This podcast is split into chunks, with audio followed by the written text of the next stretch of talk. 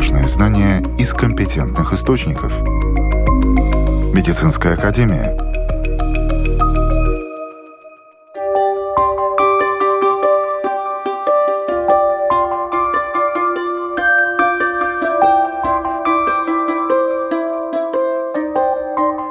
Здравствуйте, с вами Марина Талапина. Сегодня в выпуске. Как производят дженерики? Почему важно питание для пациентов больных раком?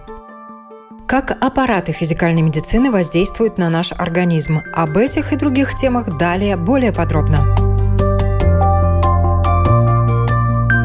Одни эти препараты называют дженериками, другие – генериками. Чем они отличаются от оригинальных препаратов? Насколько эффективны? У каждого ли медикамента сегодня есть эквивалент дженерик?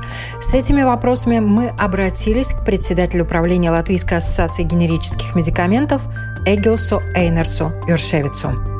Все уже привыкли к понятию дженерики, но тем не менее существует еще понятие генерики что почти одно и то же. Может быть, это одно и то же есть? Ну, я думаю, это произношение или с английского, или с латышского. В принципе, можно, наверное, легче сказать, это патент свободный. Да? Это оригинальный препарат. Когда он производится, это производство стоит миллиарда, а то и более. С нуля до аптечной полки это сегодня где-то миллиард, потому говорить, что мы будем в Латвии производить оригинальные препараты, это довольно, ну, Амбициозно. Амбициозно, но на данный момент я не вижу такой возможности. Они потому получают патент, который защищается, никто другой такую молекулу производить не может. Он производить может, но он продавать ее не может на рынок. И это обычно где-то, ну, примерно 10 лет. И когда этот срок проходит, тогда можно эту молекулу производить по своей технологии, учитывая то, что надо сделать, сравнение испытания делать, который доказывает то, что этот новый продукт отличается в пределах каких-то там процентов, и что он действует и в организме человека, и инвитро действует так же, как оригинальный препарат. Конечно, могут быть нюансы, и обычно нам, когда ввели обязательное выписывание общее название лекарства, не брендовое название. Тогда были, конечно, упреки, что там дженерики хуже, и они не работают, не дают реакций. Да, могут быть ситуации, когда дженерик не работает так же, это может быть из-за того, что там примеси другие немножко, да, но может быть, что оригинальный препарат тоже дает негативные реакции и не работает, да, и даже клубнику можно повести и получить аллергические реакции, да, так что лекарство – это химическое вещество, сложное химическое вещество, и оно, конечно, надо принимать тогда, когда это выписывает врач, и когда это действительно надо. Ну и тогда, когда вот это время проходит, мы заранее смотрим, каждый производитель дженериков уже заранее 10 лет смотрит вперед, когда заканчивается патент и какие лекарства он будет производить. Это тоже совсем не дешево, это тоже стоит большие деньги, все эти нормативы надо соблюдать, регуляцию, это очень строго нас проверяют, и мы должны делать свои так называемые испытания биоэквиваленции. Притом в Латвии это не делается, делаем только за границей, у нас нет таких возможностей в Латвии сделать. В общей сложности тоже суммы там могут дать миллионы больше. Вот если можно э, простыми словами, что означает биоэквивалентность? Какие параметры должны быть соблюдены для производства дженерика. Потому что все, естественно, знают, как вы уже говорили, что дженерики – это возможность, это, в принципе, доступность лечения для большей части людей, которые в нем нуждаются. Поэтому его ждут не только фармацевтические компании, производители, аптеки и доктора, его ждут в первую очередь пациенты делается сначала инвитро, это в лаборатории сравняются молекулы оригинального препарата и то, что будет производить дженериковый производитель. Делается технология, по которой сначала в малых количествах, и потом она делается в больших уже э, технологий разрабатывается, и производятся двойные слепые испытания на людях. Тоже там смотрят, как новый медикамент э, в сравнении с старым осваивается в организме человека, да, и какие реакции он дает и так далее. Там целый, целый список параметров, которые надо соблюдать. Есть регламентации, как отбираются эти пациенты, да, и это тоже очень строго, и очень все расписано, как это правильно надо сделать. За любой ли препарат производители берутся для того, чтобы сделать дженерик? В каких препаратах действительно заинтересованы, да, а какие, может быть, даже не имеет смысла? Ну, это довольно сложный вопрос. Надо сначала делать э, маркетинговые исследования. Мы каждый год закупаем глобальные данные по рынкам, где детально это очень дорого тоже, чтобы э, смотреть, как э, этот оригинальный препарат или есть уже до этого какие-то дженерики на рынке, как они по рынкам продаются, есть ли у нас возможность в этот рынок войти, есть ли там нам какое-то представительство, э, которое может там маркетингом заниматься. Это такое целое искусство, да, чтобы определить, какой препарат, где мы можем продавать, на каких рынках. Это регистрационный, да, это дорого, опять регистрация 250 тысяч стоит по Европе. Это одной формы. И в Латвии, если мы идем, тоже это недешево. Да. И еще есть такая система верификации. Она введена где-то года 4 наверное, назад уже, которая тоже оплачивается. Эта система предусматривает то, что каждая упаковка, которая продается на легальном рынке, не о черном, а легальном, она прослеживается и видно до аптеки, где она была, где она продавалась, где она произведена и в аптеке тогда снимается, но когда продается этот код, стирается, и это все тоже стоит очень много. Так что лекарства дешевле, я думаю, навряд ли станут. Ну, вы уже рассказали о том, что дженерики могут не совпадать по составу, по внешнему виду с оригинальным лекарством. Ну, это психологическая проблема для многих, особенно для пожилых людей. Он пил красную таблетку, что с ним? Синие, и через какое-то время, потому что цены меняются и могут по референтности продается с компенсацией только препарат с самой низкой ценой, но цена может там периодически меняться, и надо перейти на другое опять, да, конечно. Но есть там система, что если действительно есть проблемы, то врач может выписать и тот препарат, который подходит человеку. Да, это до 30%. Семейный врач может э, использовать эту систему, но она 30% даже не используется. Это означает то, что там нет особо больших проблем. То есть, соответственно, в нашей стране дженерики, которые приводятся и которые производятся, они достаточно на высоком уровне. Это европейская регистрация. Строго там все соблюдается, и там не может быть какие-то там большие изъяны, что-то не так будет. То есть, э, ну, основное вещество, понятно, оно основное вещество, но там дополнительные, вот, да, которые ну, добавляются. Может быть, да, это которые не определяют э, само действие лекарства, да, но они могут давать какие-то реакции. Человек чувствительный на многие вещества. Я говорю, что и на оригинальный препарат то же самое может быть. Mm-hmm. Совсем не, не означает, что дженерик обязательно даст какие-то отличия от оригинального, какие-то больше проблем составит. Что на сегодняшний день от производителя зависит в отношении требований, которые вам предъявляют для производства дженерика, да, на что вы можете реально влиять, чтобы цена для человека э, была ниже и качество продукта соответствовало всем стандартам, да? а на что вы влиять не можете? Ну, конечно, мы должны работать с прибылью. Это ясно. И, конечно, смотреть на конкурентов, если они есть по конкретному продукту. Смотрим, чтобы наш продукт э, был конкурентоспособный. Если он не может конкурировать, тогда мы его больше не производим просто.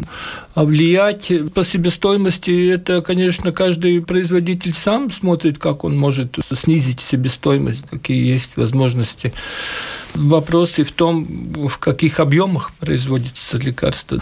Ясно, что если мы будем производить, э, скажем, как Гриндекс или Олайнфан только для Латвии, это будет очень сложно конкурировать. Так что нам сейчас э, закрылся практически украинский рынок, очень мало там поставляется лекарства. Белорусский и, ну, вообще страны СНГ. Мы диверсификацию провели уже лет достаточно много тому назад. И смотрим на другие рынки, на европейский рынок в первую очередь и на другие рынки. Чем больше будем продавать, тем цены могут снизиться. Конечно, вопрос и в ценах сырья сырье стало дороже. Не только молоко, и хлеб стал дороже, и сырье стало дороже, и потому очень трудно удержать при этой регулировке компенсации цен, очень трудно их удерживать, и потому тоже производители уходят с рынка, если не могут э, договориться по повышению цены с эм, национальным veselības dienestam, да, так что есть там проблемы, да. Будем надеяться, что они разрешатся, потому что ну, пожилые люди без лекарств, у которых хронических заболеваний у многих по несколько. Очень сложно себе представить жизнь без э, лекарств у пожилых людей. Мы делали уже лет 6-7 тому назад опрос, проводили – нам показывал где-то даже за 30%, что люди те выписанные лекарства не могут купить из-за нехватки денег. Или частично, или полностью. Я думаю, что там мало что изменилось в этом проценте. Да, там все равно это, это довольно печально, что это за собой несет очень много проблем. Да, это запущенный хронический, это большое еще дополнительно напряжение на больнице. Человек э, лечится как-то может, сам лекарства не могут, и Боится пока обращаться. он доходит до того, что скорая помощь его должна вести с обострением хронического заболевания в больницу, а это уже совсем другие выплаты. Да. Сегодня дженерики продаются во многих странах. Их можно даже заказать в интернет-магазинах. Приблизительный процент дженериков в каждой стране может варьироваться в пределах 25-80% от всех лекарств. Новости медицины.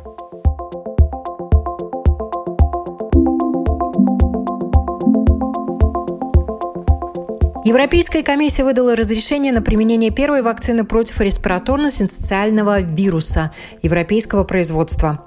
Вакцина RxV британской фармацевтической компании предназначена для профилактики РСВ-инфекции у людей в возрасте от 60 лет. В большинстве случаев данная инфекция протекает как обычная простуда. Однако у детей до трех лет, а также у пожилых людей вирус может вызывать развитие пневмонии. Когда человек испытывает стресс, высококалорийный перекус может показаться утешительным. Но у этой комбинации есть нездоровый недостаток.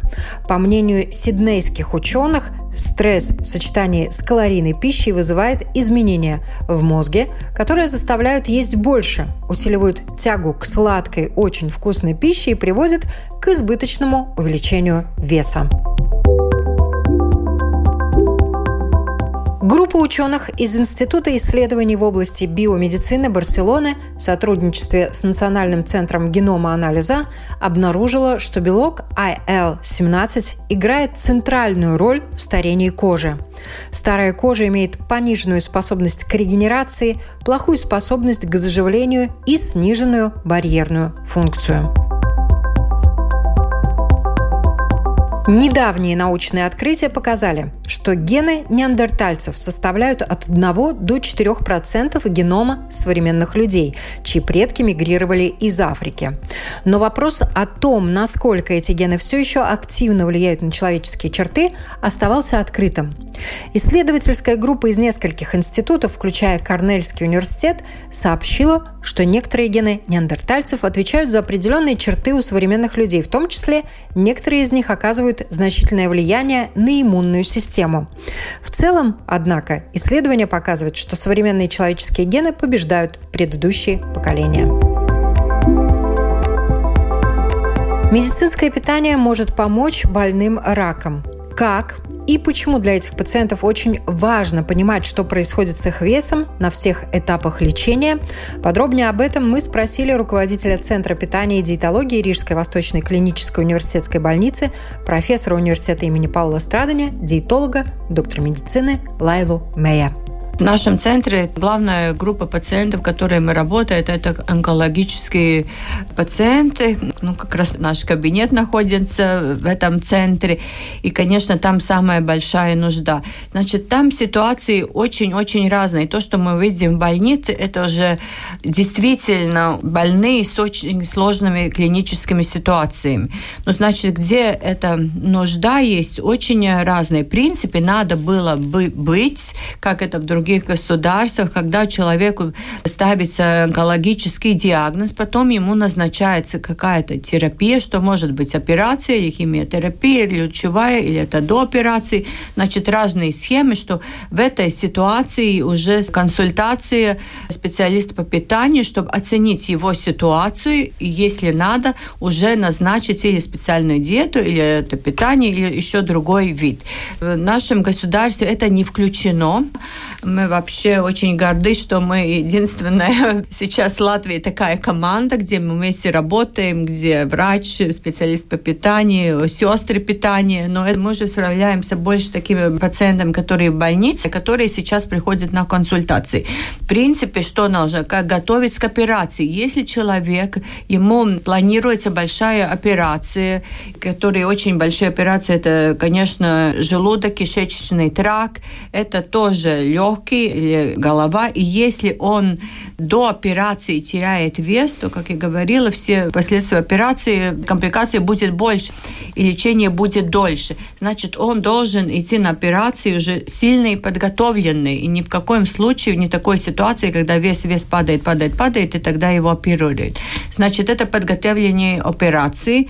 Потом, после операции, конечно, если выражен желудок или часть кишки, человек не может сразу кушать так, как он кушал до того, потому что там уже анатомия, физиология, там уже есть изменения, и им надо еще тогда часто дополнительные витамины принимать, потому что выражено то место, где что-то конкретно всасывается. И, конечно, тогда там нужна эта помощь и консультация. Но там ситуации очень разные. Есть, которые потом почти всю жизнь и кушают очень специфически, ему всегда надо что-то принимать дополнительно. Есть ситуации, когда организм хорошо адаптируется, и потом уже почти кушает как нормально, но надо, надо конечно, следить. Да? Очень разные эти градации от очень выраженных до таких, как человек, опять с очень хорошим э, качеством жизни. Потом, что очень важно, лучевая терапия и химиотерапия, потому что там тоже при этой терапии человек часто эти побочные эффекты, он чувствует плохо, очень ko es labi. Теряет аппетит, изменяется вкус, часто не кушает почти ничего, и тогда, конечно, это медицинское питание очень хорошее решение, потому что в одной маленькой бутылочке, как я говорю, там карбонат, картошка и салат, но это занимает все 100-200 миллилитров, это небольшая тарелка, которую он не может скушать. В общем, там все и белок, и витамины, и минералы в очень таком концентрированном виде. И при том, конечно, тогда есть часто эти повреждения слизистых, э, воспаление слизистых, что рот болит э, и так далее. Он человек не может, конечно, просто кушать нормальную еду, и часто ему это так неприятно, что он не кушает вообще ничего. И тогда вот тоже это специальное питание, как э, такое почти единственное решение ситуации. И потом, конечно, после, между химиотерапией, там просто надо следить. Там тоже очень разные ситуации. Есть, которые много теряют, есть, есть, которым очень хорошо удается удержать. Но, значит, это все идет, значит, перед лечением, во время лечения и после лечения. Конечно, есть и онкологические больные, которым вес растет, да, это другая проблема. Но тем, что мы больше занимаемся этим потерям веса. Напомню, на вопросы Латвийского радио 4 отвечала профессор университета имени Паула Страдани, диетолог, доктор медицины Лайла Мэя важные знания из компетентных источников. Медицинская академия.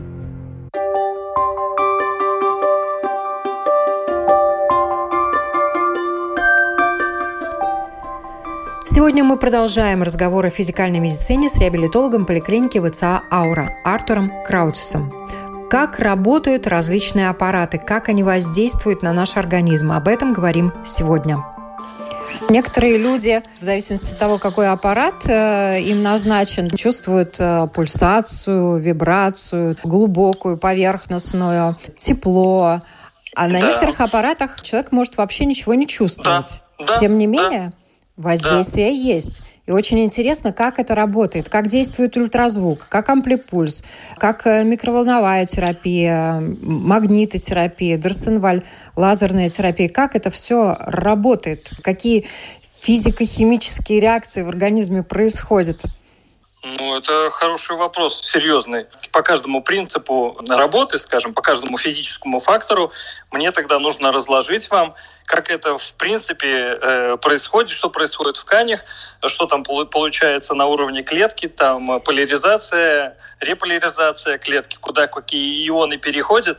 Но, наверное, это да. будет не очень интересно да. в данном случае, потому что физикальная медицина – это физика. Да? Я э, Может, хочу спросить долго. вас именно с позиции простого человека, да, который да. пришел на процедуру да. физикальной терапии, ничего не почувствовал, да, и в то же и, время... И сказал, что не работает. И сказал, и что, сказал, не, что работает, не работает, да. наверное. А потом вроде как стало легче, и от чего стало легче? Наверное, от этого или от чего-то другого. Я понимаю, есть, да, есть действительно, ну, та же магнитотерапия, например, да, ну, как она широко и часто применяется, потому что она очень хорошо улучшает микроциркуляцию, снимает отечность тканей, ну и, соответственно, дает мышечное расслабление.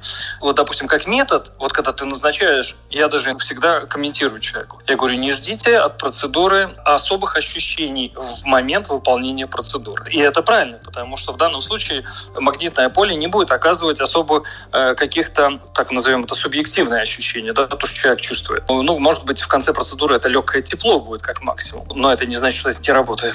И это работает, это воздействует на ткани, это воздействует действует э, на клеточном уровне. Да, естественно. Ну, конечно, да. Как улучшается, поле, да. да, улучшается и... Трофика, микроциркуляция, снимается Все, напряжение, а снимается напряжение мышцы, значит, снова улучшается микроциркуляция, потому что, допустим, если мышца сократилась от 5 до 30 процентов а, от своего максимального объема, допустим, спазм на 30 процентов произошел в какой-то мышце, то практически кровоток в этой мышце останавливается. Вот вам и пример да, а когда нет кровотока, э, никакого восстановления ни в самой мышце, ни в тех тканях, которые находятся рядом с этой мышцей, ну, естественно, не будет. И потому наша задача дать мышечное расслабление. И, соответственно, за счет этого мы улучшим и кровоток, да, то есть не всегда надо воздействовать на кровоток, надо опосредованно подумать, что влияет на него, да, та же спазмированная мышца, спазм убрал, то крови улучшил, да. Казалось бы, до 30% сократилась мышца, все, кровотока нет, просто нет через мышцу которая сократилась. Вот, а аппарат может помочь ее расслабить? Аппарат может помочь расслабить. Да, конечно. Конечно. Потому что в острой фазе никто не будет массировать при острой боли. Ну, естественно, назначается там комплексный подход, там подключается и медикаментозная терапия, миорелаксанты, там нестероидные противовоспалительные – ну, это мы уже начали говорить о каких-то определенных заболеваниях, так ну, плавно перешли, да? Да. Ну, там, покой, да, потому что нельзя перенапрягать. И так мышца она спазмирована, значит, нужно найти определенные положения, и, может быть, и как-то соответственно, таким образом уменьшить напряжение мышечное. И, конечно, физикальная медицина, физикальная процедура, которая даст дополнительную возможность расслабить эту э, спазмированную мышцу. Ну, естественно, надо подумать, э, от чего она спазмирована, но это уже диагнозы, это уже работа врача.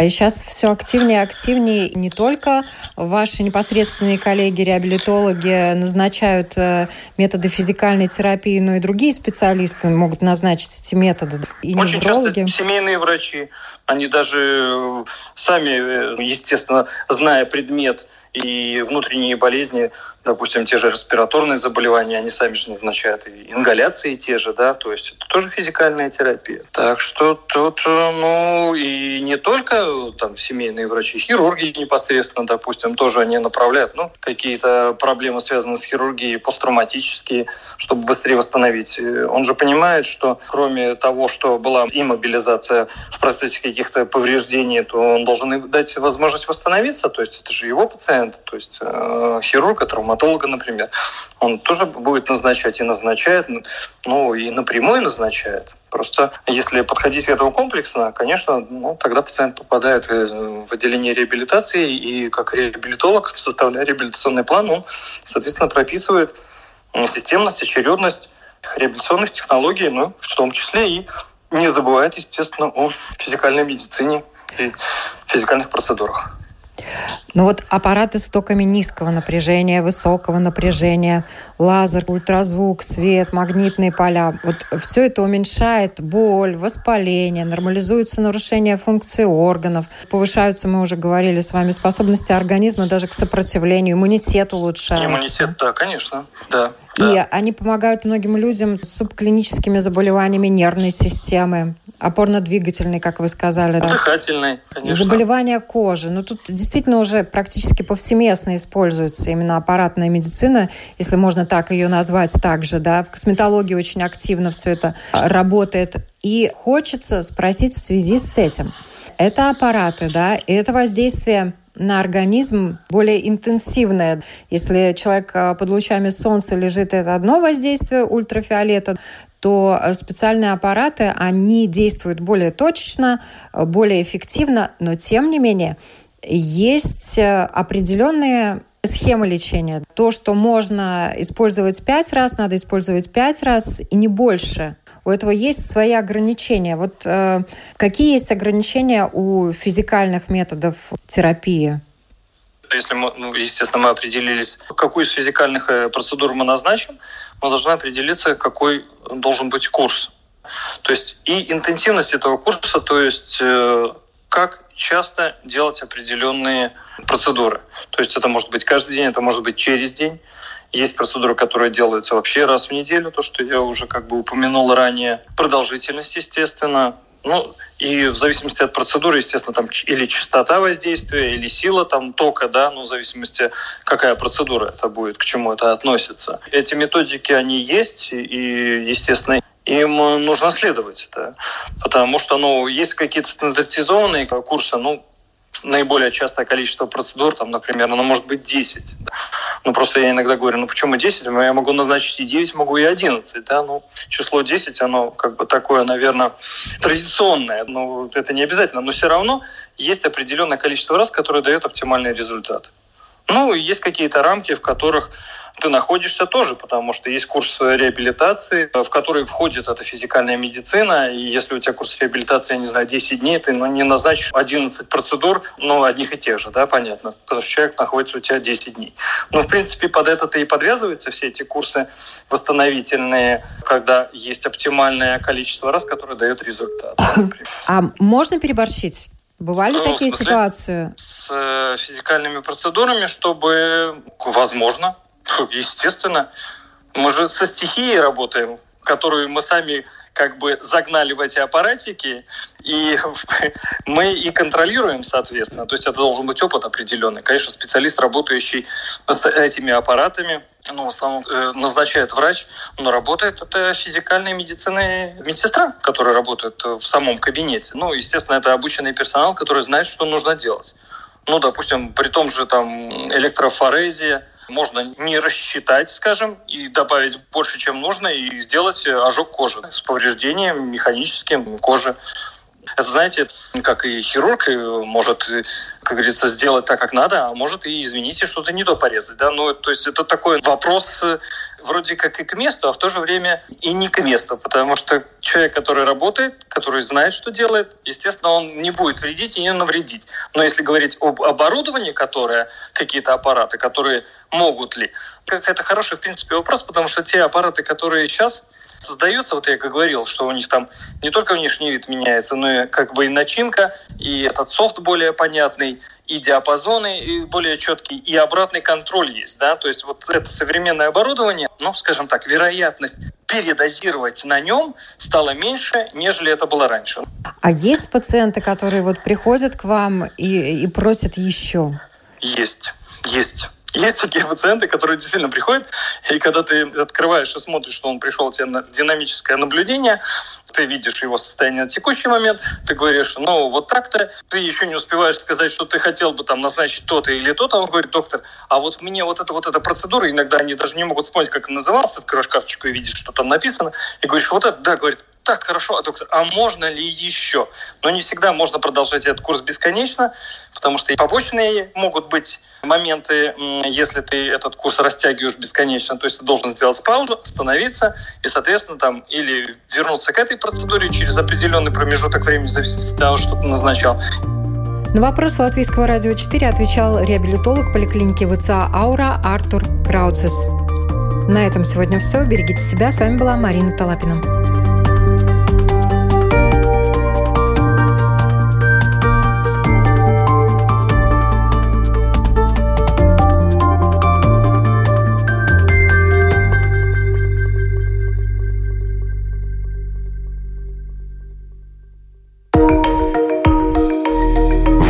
Знания из компетентных источников. Медицинская академия –